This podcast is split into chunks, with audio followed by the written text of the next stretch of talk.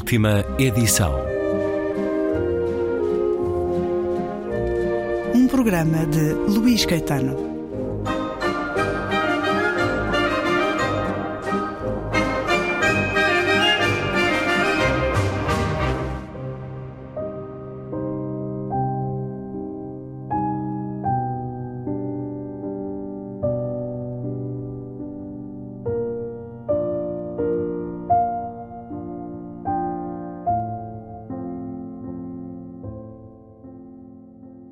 Mais um pouco de Os Últimos Dias de Roger Federer e Outros Finais, de Jeff Dyer. Um subconjunto do tema mais geral da desistência neste livro. Desistir de livros a meio. Já desisti de O Homem Sem Qualidades mais de uma vez. De Proust, um volume em sete duas vezes. De Os Irmãos Karamazov. Acabei de verificar um recibo de 2012 de um restaurante em Bolonha. Estava preservado entre as páginas 80 e 81. Pensei que tinha feito melhor mais recentemente. Os embaixadores, agarrado de cada vez à convicção ao mesmo tempo desfocada e insistente de que os meus óculos de leitura estavam de alguma forma a mudar de prescrição a meio da frase. E a maior parte de Faulkner. Parece que li Luz em Agosto quando tinha 20 anos. Os apontamentos provam-no. Mas desisti de o reler ao fim de 50 páginas quando tinha 60 anos. O som e a fúria foi simples. Três páginas bastaram para me convencer de que jamais conseguiria. Acredito quando as pessoas dizem que o som e a fúria se torna fantástico quando se chega à segunda parte, ou de preferência, quando se lê tudo pela segunda vez. Mas o que raramente se ouve é como passar pela primeira parte da primeira vez. Quem me dera ter lido O Homem Sem Qualidades e todo o Dostoiévski quando tinha vinte e poucos anos. É estranho como era mais fácil ler livros difíceis quando se sabia menos sobre livros e sobre leitura. E também é curioso o estatuto de Dostoiévski. Todos concordam que é um dos maiores. Mas a melhor altura para o ler parece ser quando se está no final da adolescência, quando se está a formar o gosto através da experiência de ler escritores, como Dostoiévski. Dizemos que nos afastamos de certos escritores e livros à medida que crescemos, à espera no centeio ou artigo 22, mas talvez eles assinalem como as marcas da altura na ombreira da porta da nossa casa da infância, até que ponto nos ajudaram a crescer para além de nós próprios. Além de levar os irmãos Karamazov em várias viagens ao estrangeiro nos últimos 20 anos, fiz questão de não levar outros livros, como forma de me forçar a concentrar neste. Mas a única coisa que essa tática me obrigou a fazer foi procurar uma alternativa na escassa e excessivamente cara secção de língua inglesa da livraria mais próxima em Bolonha. Parece cada vez mais provável que vá para a campa sem nunca ter experimentado os irmãos Karamazov.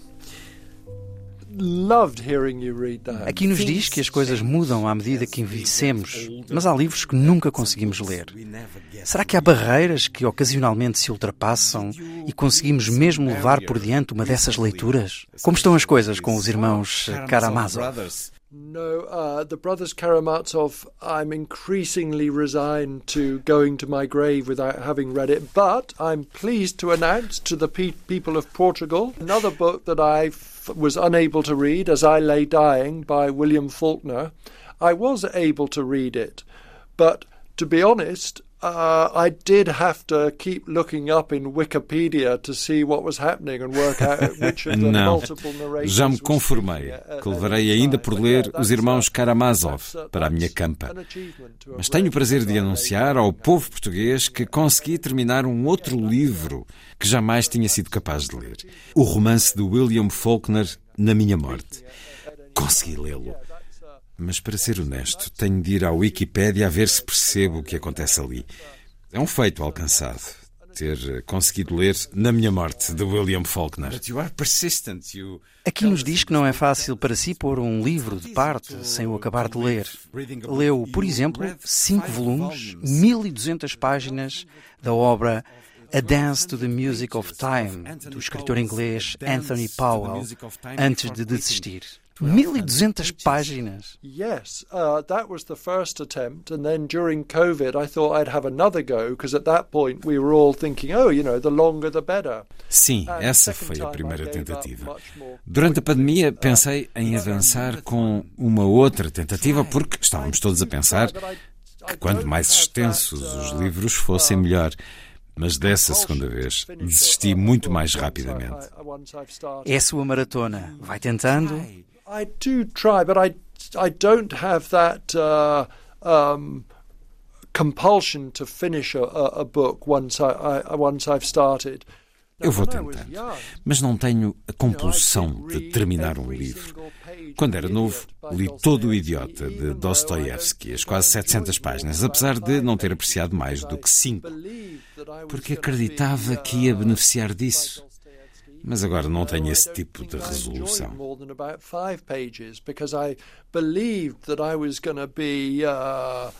that it was going to be beneficial, but now I don't have that kind of um, I don't have that kind of resolution really.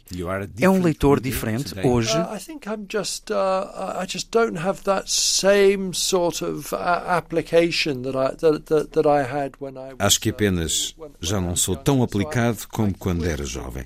Desisto de coisas mais facilmente agora. Como é a sua biblioteca, Jeff Dyer? My personal library is just so fantastic. It's a mixture of everything. Sometimes I'm sitting there and I'm just I just look around and uh, uh, what I what I actually do notice is that um, you know sometimes when we've had builders in doing work they come in and say crikey have you read all these books and I realise that oh my word yeah I really have read a lot of them and A minha biblioteca pessoal é tão fantástica. É uma mistura de tudo. Por vezes sento-me nela e olho em volta. Por vezes temos trabalhadores que vão lá à casa fazer um qualquer serviço e perguntam-me: Caramba, já leu estes livros todos? E eu apercebo-me e digo-lhes: Sim, na realidade, já li muitos deles. Durante muitos anos trabalhei ativamente fazendo recensões de livros e sentia muito prazer e orgulho em estar tão atualizado na minha leitura. Nesse tempo, nunca li um livro que tivesse sido publicado há mais de dois meses. Estava mesmo a par do que era novidade. E depois quebrei esse hábito, e foi uma grande alegria na minha vida. Olhar para trás e ler livros que nunca tinha lido, como A Feira das Vaidades, de Thackeray, e todo esse género. Como sabemos, quando chegam às livrarias, os livros têm apenas seis meses para vender. Depois, desaparecem. E foi bom ficar livre desse estrangulamento do que é novo. All this kind of stuff. So, and as we know with books, with bookshops, I mean, the time when a book sells a lot is within six months of its publication, and it was just great to be freed from that sort of stranglehold of the of the contemporary. And now e agora, dois minutos de alguém que o Jeff Dyer conhece bem, a quando a presença neste programa, em 2015. A certa altura no livro está a falar com a sua mãe em Lisboa e diz é necessário coragem para escrever. O que quer dizer com isto? I will tell you another story. Um, because this dialogue with my mother, well, it's what we call invented. Because she is dead and I hear her. Um, but when she was alive, um, doing my, I did what I wanted. I was very, very independent.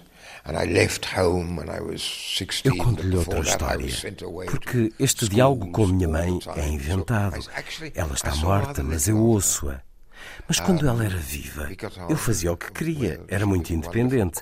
E saí de casa, tinha 16 anos, mas antes disso fui mandado para colégios internos, por isso, na realidade, vi pouco dela.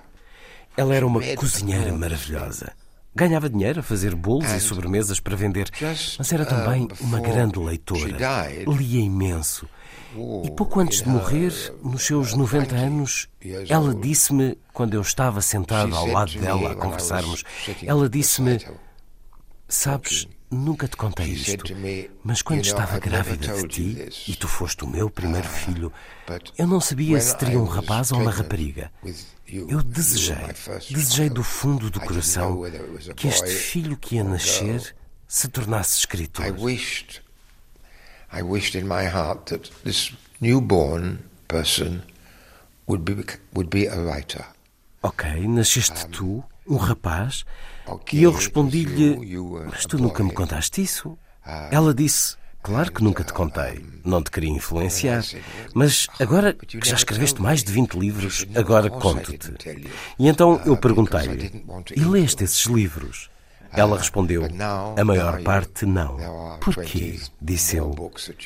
Porque não queria ficar desapontada, respondeu ela. E não estou desapontada agora. And then I said, uh, and uh, did you read them? And she said, uh, Mostly not. Why? I said. Because I didn't want to be disappointed, she said. Uh, and I think I'm not disappointed now. Well. John Berger, neste programa, em 2015. Um maravilhoso criador e um homem que me sinto grato por ter conhecido.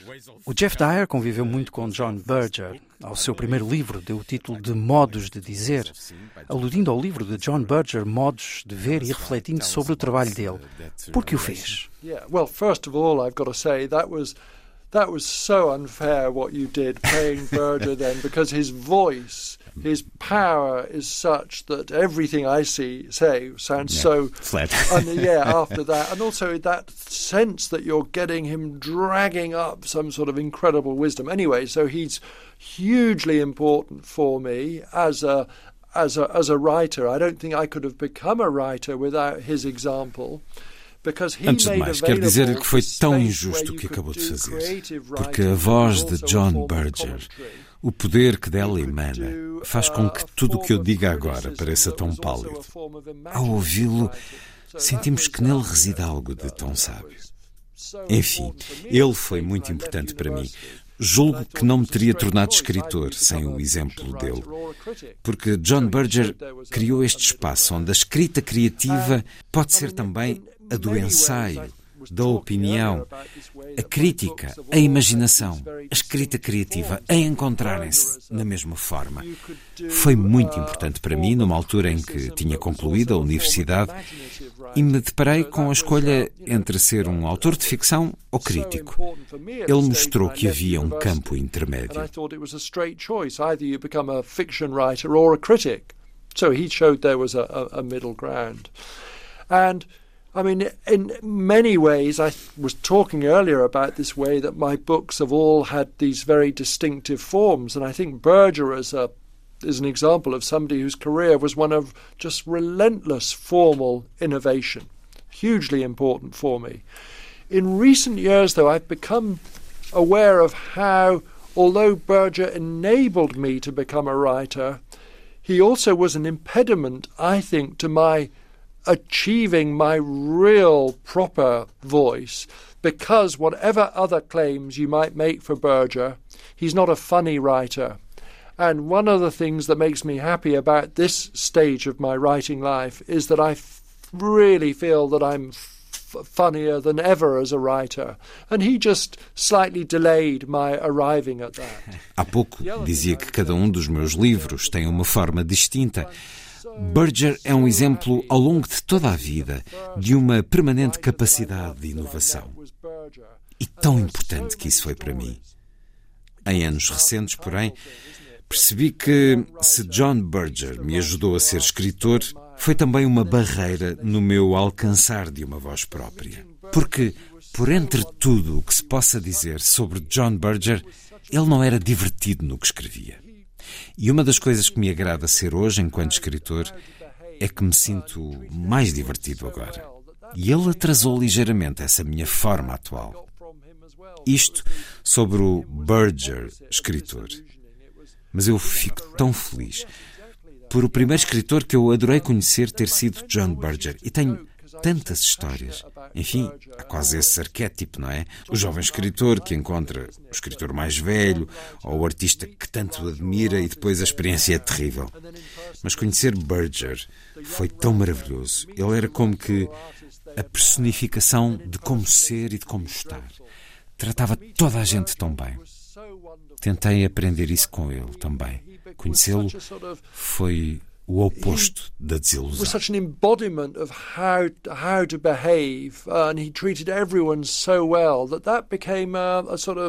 Thing that I, I got from him as well. So it was the meeting him was the opposite of disillusioning. It was Ele tornou-se um amigo? Yes, exactly that. Yeah, and then my friends always used to joke because I was so passionate about Berger and they they used Sim, to say, isso mesmo. Os meus amigos gozavam comigo por eu ser tão apaixonado por John Berger. Diziam que aguardavam o momento patricida em que eu mataria este pai. Mas ele nunca chegou. O meu amor e admiração por ele apenas aumentaram em cada ano que o conheci. I never had any urge like that. I just found that my my love of, of my love of and admiration for him just increased with uh, every year that I knew him. Ele lia os seus livros, tecia-lhes críticas. He was always very, very nice about them, and he was even nice about the unbelievably boring book that I wrote about him, ways of ways of telling, you know, and that's why. Era muito simpático sobre eles. Foi ainda mais simpático em relação ao livro chatíssimo que escrevi sobre ele. Esse Ways of Telling, modos de dizer, que é um estudo sobre a obra de John Berger. Chatíssimo.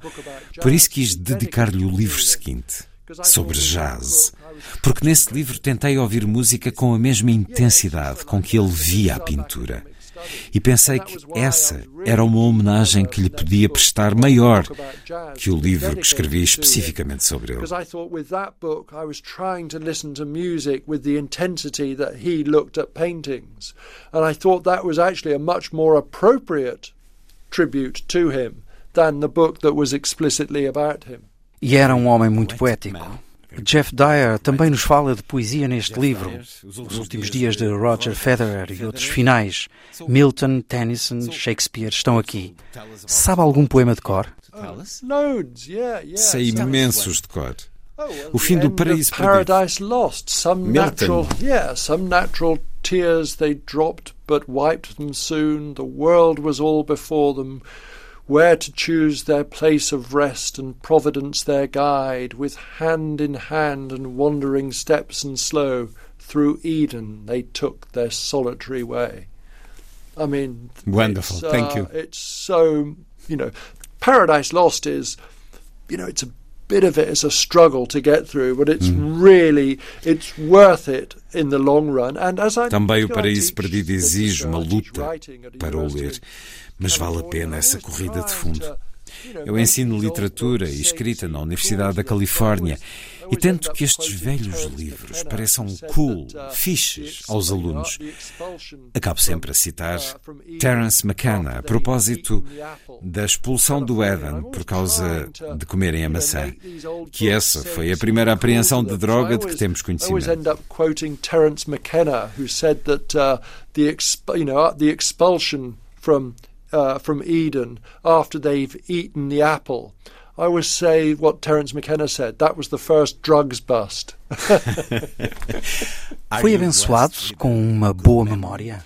Well, it's in uh, it's in relatively good shape, but the thing is that when I sort of you know got turned on to literature, um, you trained your memory. Yeah, and it was, but it wasn't an act of. Um, uh, it didn't require. I mean, I just loved it so much, and there was so. I was aware that reading this stuff was giving me an extra responsiveness to to, to the world.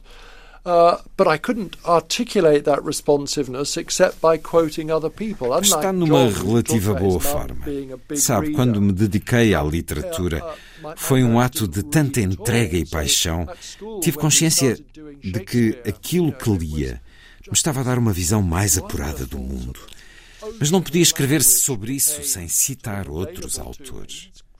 Ao contrário de John Berger, que ouvimos há pouco dizer que a mãe era uma grande leitora, os meus pais não liam de todo. Por isso, na escola, quando começámos a ler Shakespeare, foi um maravilhoso oceano de linguagem que se abriu diante de mim. A minha mãe trabalhava no refeitório da escola onde eu estudei até aos 11 anos e havia uma colega dela que, ao contrário, era uma apaixonada pela cultura, pela música nomeadamente. Ela levou-me um disco com leituras ou de Peter Cushing ou de Christopher Lee, um desses grandes atores do terror, a dizer uma versão reduzida do Ricardo III. Era essa a peça que estávamos a estudar. Eu ouvi aquele disco várias vezes e decorei quase toda a peça. sort of available to me. And it's, there's something quite interesting about that time. So my mum worked as what we call a dinner lady in the school canteen that I'd gone to, the school I went to up, up until I was 11. Um, and there was another woman who worked there in the canteen, and she, unlike my mum, was a lover of culture, high cult, you know, music, and and she lent this record to me of either Peter Cushing or Christopher Lee, these two hammer horror actors, doing Richard III. That was the play that we were studying. And I listened to that, and by listening to that off by uh, to listen to, listening to that a lot, I learnt that those I learnt almost the whole of that condensed play off by heart. Now is the winter of our discontent, made glorious summer by this sun of York, and all the dark clouds that lowered upon our house in the deep bosom of the ocean buried. I promise you, you'll have to take my word for it. I could go on and on for ages like that, but then all of your listeners would. Tem de confiar no que vou dizer. Eu podia continuar a declamar o Ricardo III durante horas. Mas os nossos ouvintes iam mudar de estação e se calhar preferir ouvir o relato da bola noutra antena. Não seria provável. Os últimos dias de Roger Federer e outros finais é o novo livro de Jeff Dyer que entre outros, no nosso país já nos deu yoga para pessoas que não estão a fazer yoga e também areias brancas. Jeff Dyer, thank you so much for being at the National Public Radio. Oh, thank you. What an absolute pleasure this was.